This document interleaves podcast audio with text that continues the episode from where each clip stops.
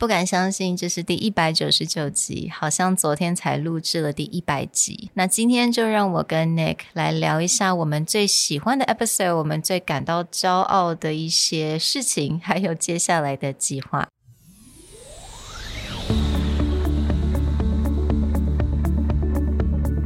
Hello，欢迎来到 Executive Plus 主管与沟通力的 Podcast。I'm Sherry, an educator, certified coach, and style enthusiast. 我相信专业有效的沟通是语言跟逻辑的完美结合。And I'm Nick, a startup consultant, corporate trainer, and late night gaming junkie. I believe great communication requires the right mindset and solid frameworks. 我们希望带给大家职场英语的技能、跨文化沟通技巧与其他能帮助您成为出色领导者的工具。Join us each week as we share our experience, research, and methodologies to take your communication and language skills from good to great.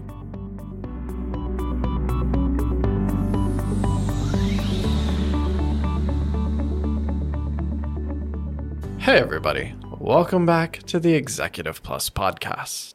Episode 200 is right around the corner. So we wanted to stop, breathe, and take a second to share what's been on our mind as we hit this milestone. I can't believe it's been a year since we did episode 100, and a lot has happened between now and then. It is pretty crazy to think about it. 我现在还是有点不太敢相信，我们居然要 hit 第两百集了，所以想说今天用这个时间来跟大家分享一下，我们在这过程当中有什么事情让我们感到最骄傲的，还有比如说我们最喜欢的 episode，还有我们接下来的一些计划。Sherry and I have been talking, and we just wanted to share a few things that we're really proud of or we're really happy to have seen over the last year. I actually remember when we first started the podcast, we mm. used to celebrate milestones of hitting like a thousand downloads mm. or 5,000 downloads. And that was just a big moment for us as Yeah. we saw this grow. Now we look back and find out that a lot of those numbers we used to celebrate are something that we get in a week or something mm. that we get in a day. And it's just a reminder of how powerful it's been to be part of this community. It mm-hmm. still shocks me to this day whenever someone goes, Oh, yeah, I listen to your podcast or I recognize your voice. Be like, Wait, what? Why? Why do you know who I am?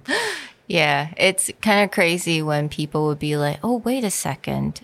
I think I know your voice，所以大部分的人会知道我们的声音，但不太知道我们没有那对我们的长相没那么熟悉，which is something we like to maintain.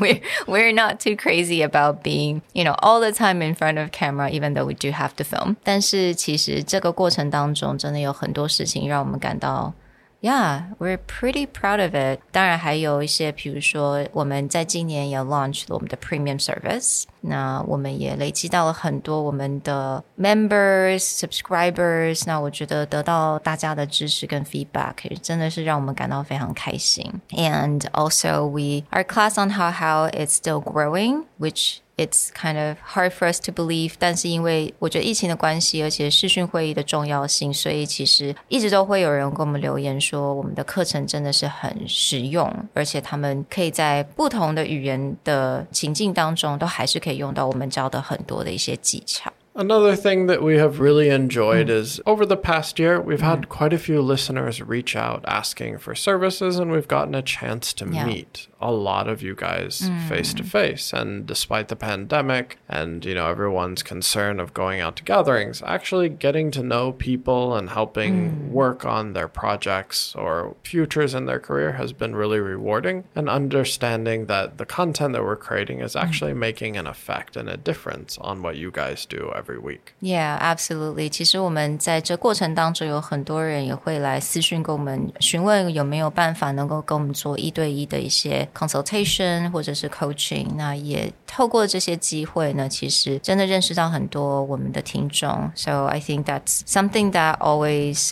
that I always treasure，因为有其实有这些的经验，了解到大家的痛点在哪里，大家的疑问在哪里，这些都是我们做 podcast inspiration。 more than just what we have built and who we've interacted with, there's been a lot of great episodes this year that we really enjoyed making. Yeah. And so, kind of reflecting back, looking at a few things that we made actually earlier in the year Mm. that I had a lot of fun with was he's very controversial in the news right now Yeah. Mm. for a variety of reasons, both from Twitter to perhaps, you know, his relationship Mm. with a certain Google founder's wife, Elon Musk. Actually, Mm. in episode 104, we looked back at if Elon Musk is in the news so often Mm. and his companies and he's so prolific on Twitter, Mm. is he a good communicator? Is he a good speaker? Because on stage, that man is incredibly awkward. Mm. So we did a fun episode where we looked at is Elon Musk a good speaker? And that Yeah. was with guest speaker Andrew coming in and giving his two cents on that as well.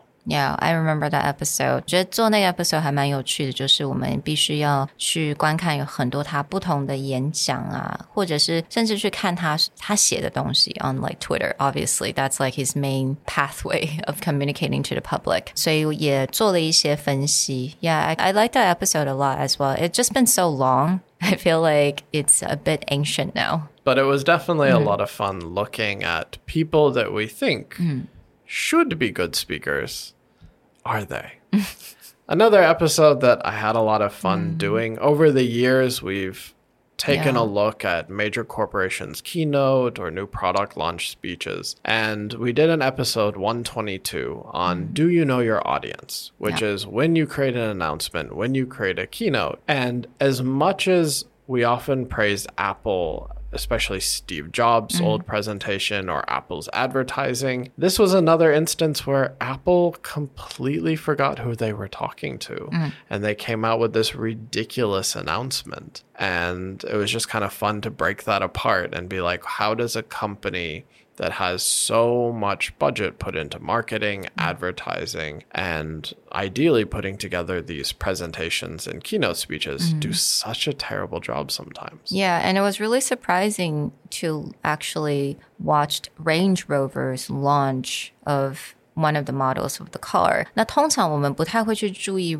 车子品牌他们做了很多 launch。 Right，我们不太会去注意它，但是 Range Rover 这一次呢，真的是它的一个 presentation 当中，其实还让我们还蛮惊艳的。So I think through these episode and opportunity, we really like had this chance to explore on things that we normally don't think about. The other episode that I really enjoyed, and actually I'll give most of the credit to Sherry on doing the research and getting this inspiration, but once we dived into that hole mm. was great, was episode 123, where we talked about different interview styles. Yeah. You know, most often we think of English in terms of, you know, what movies or mm. TV shows, and that's the native speaker. But then there's so many different ways to convey ideas, to ask questions, to interview other people. And we had a lot of fun diving into famous interviewers and breaking apart a very different way that they look at interviewing. Hmm. So we looked at Oprah, Sean Evans from The Hot Ones, Cal Fussman from Esquire magazine, Larry King from hmm. radio, that how your voice, the way you ask questions, and the way you connect hmm. with people can vary but be effective Yeah in many different ways. And just their different style of interview style, I think. They're definitely very different as an interviewer, but it's okay. You have to be very authentic to yourself. 所以我觉得这一些 interviewer 他们的特色就是他们很特别，他们有他们自己的 style，但是他们问问题的方式都有一些我觉得大家都可以来学习的地方。All right, so I'm going to share my favorite episode. First of all, 每一集都是我的 baby, so it's really hard for me to pick like my favorite favorite kids. Okay，但是我在做这两集的时候啊，其实对我来讲，这个是我自己在学习方面，而且我觉得非常有趣的。那这个就是第一百五十的跟第一百五十一集，跟不能沟通的人要怎么沟通？因为我觉得这个这个主题呢是很。多人完全不会去想到的，因为如果你去很多，比如说 Harvard Business Review，他们有个 YouTube channel，他们有在讲，比如说 toxic work environment，因为最近有，也不是最近，在这一两年当中，有很多的在美国那边有很多的人离职嘛，right？The Great Resignation Era，那他们就在大家都在探讨这个 toxic work environment，你跟一些很没有办法相处的人，你要怎么样一起工作？大部分的人呢会是从一个角度，就是说，OK，你要先想象，就是大家都是很愿意来改变自己的人。So normally people think about that topic from that perspective。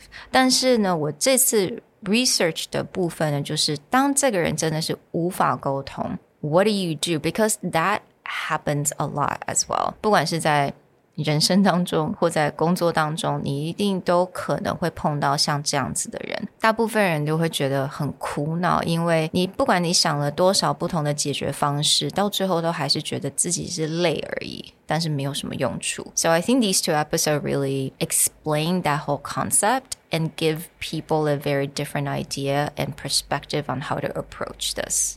Now that we've taken a quick look at the past 100 episodes, we want to share a bit our thoughts on what are we going to build over the next 100, both for the podcast and as a business, and things that you can look forward to. We capped off episode 100 with our first live lesson.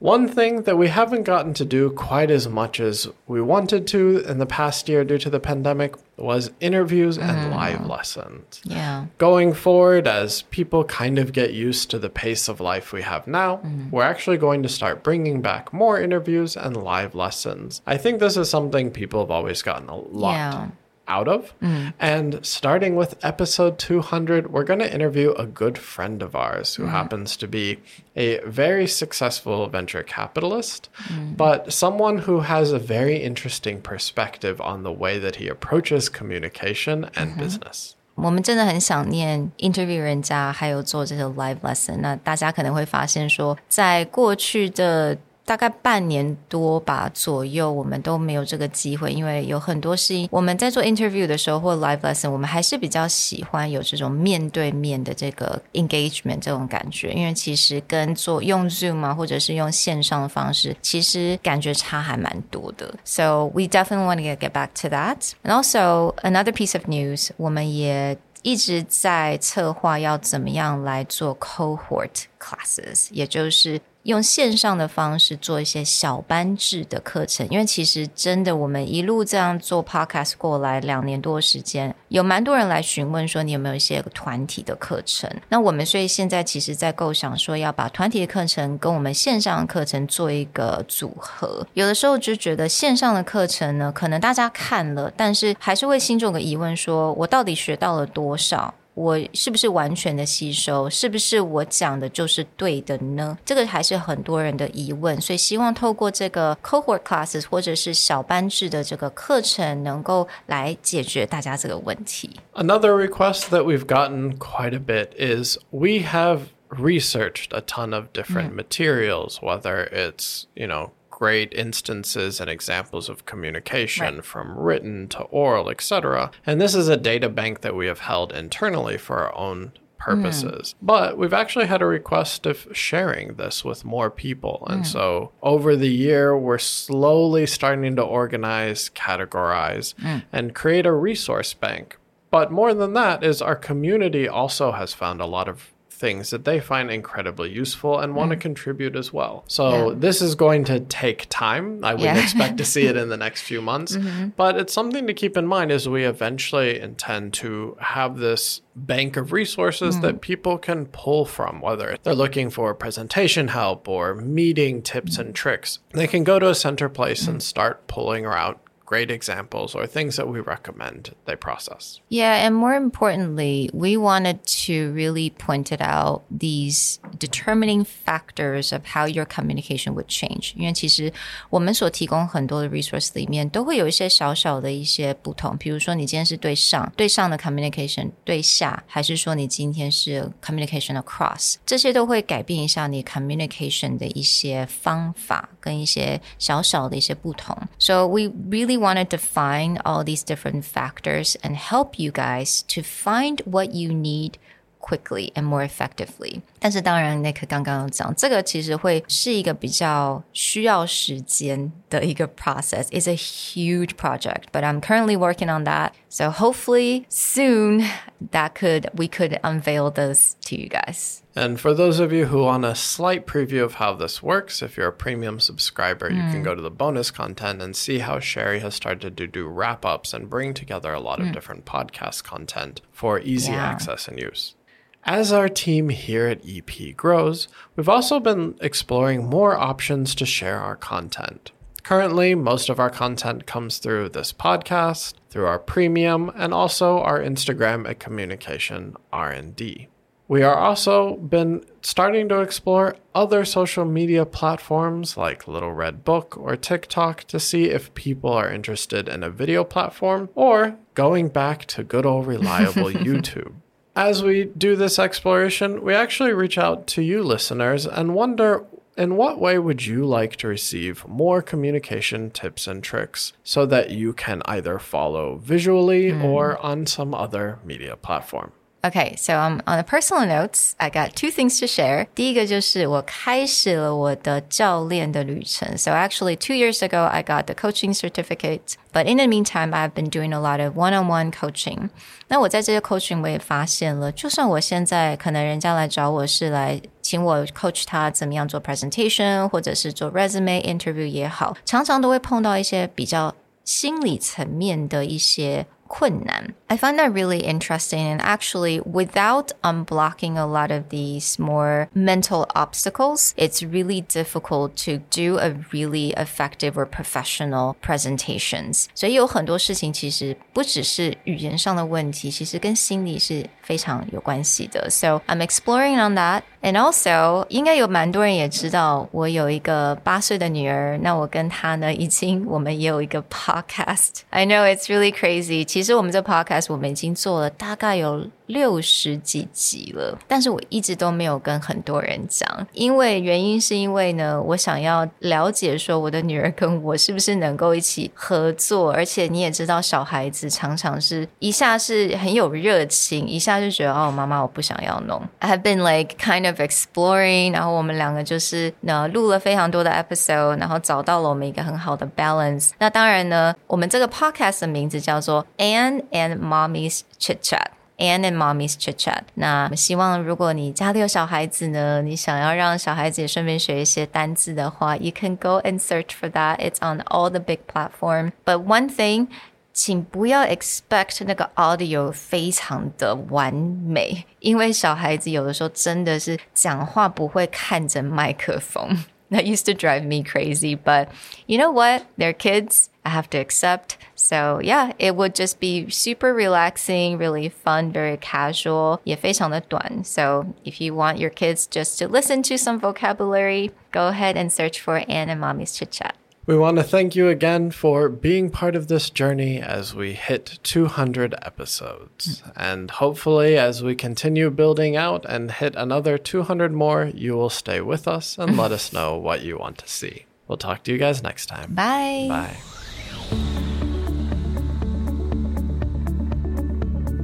The Executive Plus podcast is a Presentality Group production, produced and hosted by Sherry Fang and Nick Howard. You can search us on Facebook, 主管英文 Executive Plus.